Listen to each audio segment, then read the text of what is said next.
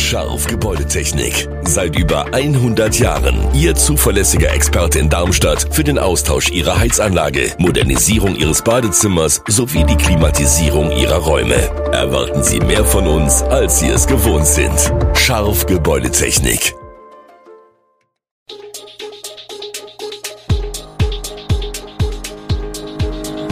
Gude, unser morgendliches News Update. Das Wichtigste aus Südhessen für Sie im Überblick. Guten Morgen aus Darmstadt an diesem 3. April.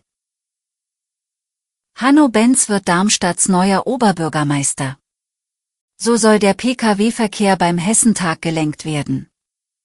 Wo man in Darmstadt parken kann und was es wo kostet. SV Darmstadt 98 ist dem Schatz wieder ein Stück näher. Das und mehr gibt es heute für Sie im Podcast. SPD-Politiker Hanno Benz wird neuer Oberbürgermeister von Darmstadt. Der 50-Jährige holte am Sonntag bei der Stichwahl 54,7 Prozent der Stimmen. Sein Kontrahent, der grünen Politiker Michael Kolmer, erzielte 45,3 Prozent. Rund 115.000 Wählerinnen und Wähler waren am Sonntag aufgerufen, ihre Stimme abzugeben. Die Wahlbeteiligung lag bei rund 39 Prozent und war somit niedriger als 2017. Damals lag sie bei 43,9 Prozent. Beim ersten Wahlgang hatte Kolmer 23,7 Prozent der Stimmen erhalten und Benz 20,6 Prozent.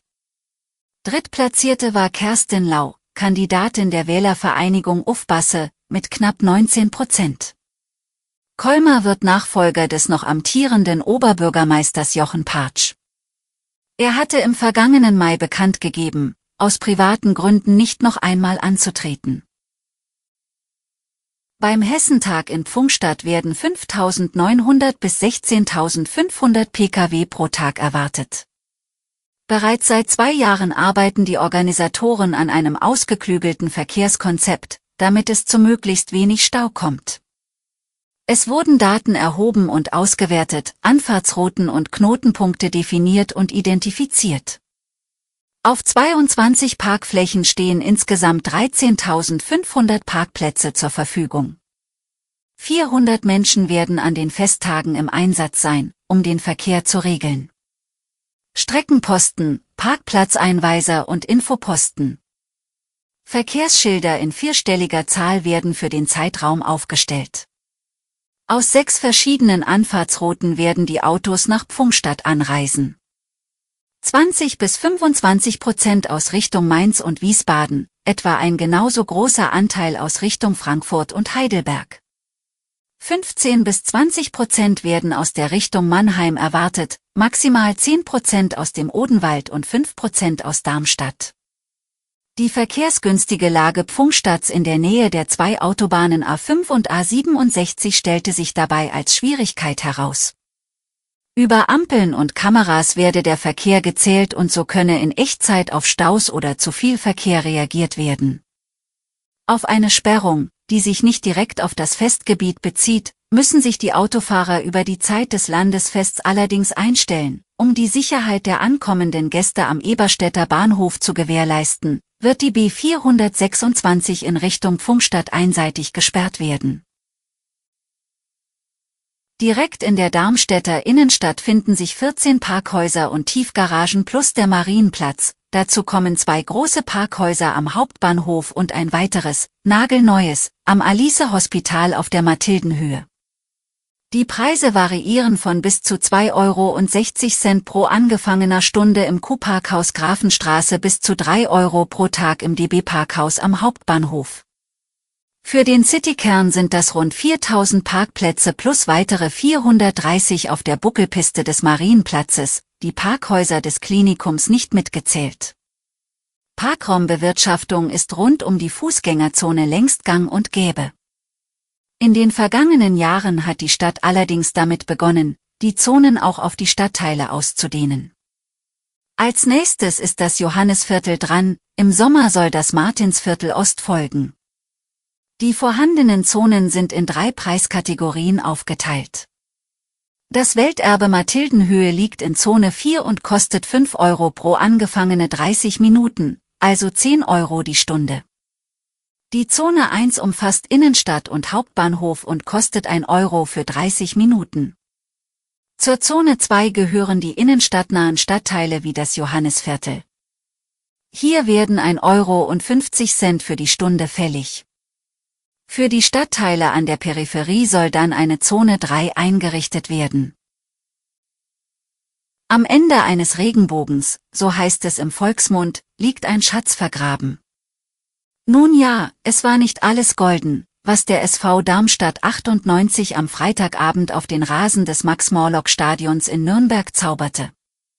Beim schmuddeligen Wetter in Franken bot da das bunte Himmelsspektakel in der ersten Halbzeit willkommene Abwechslung.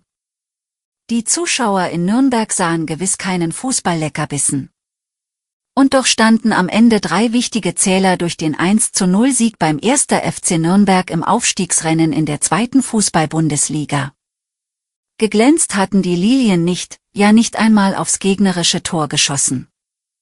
Und dennoch gewonnen.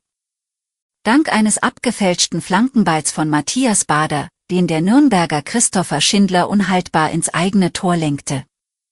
Und so stand eben ein dreckiges 1 zu 0, so Marcel schon. Es war ein Spiel, das nicht unbedingt 1 zu 0 für uns ausgehen hätte müssen.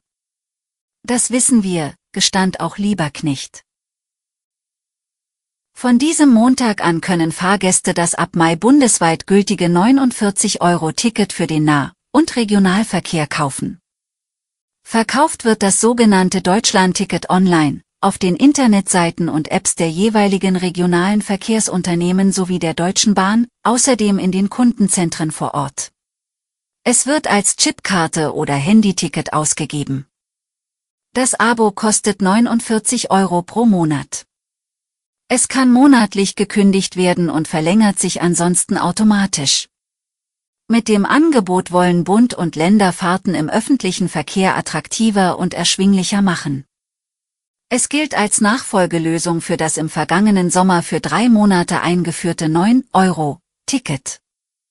Insbesondere Pendlerinnen und Pendler sollen dauerhaft profitieren.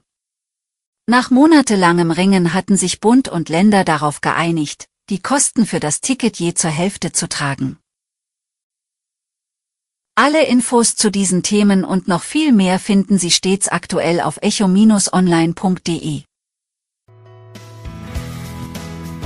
Gute Südhessen ist eine Produktion der VRM von Allgemeiner Zeitung, Wiesbadener Kurier, Echo Online und Mittelhessen.de. Redaktion und Produktion die NewsmanagerInnen der VRM. Ihr erreicht uns per Mail an audio.vrm.de.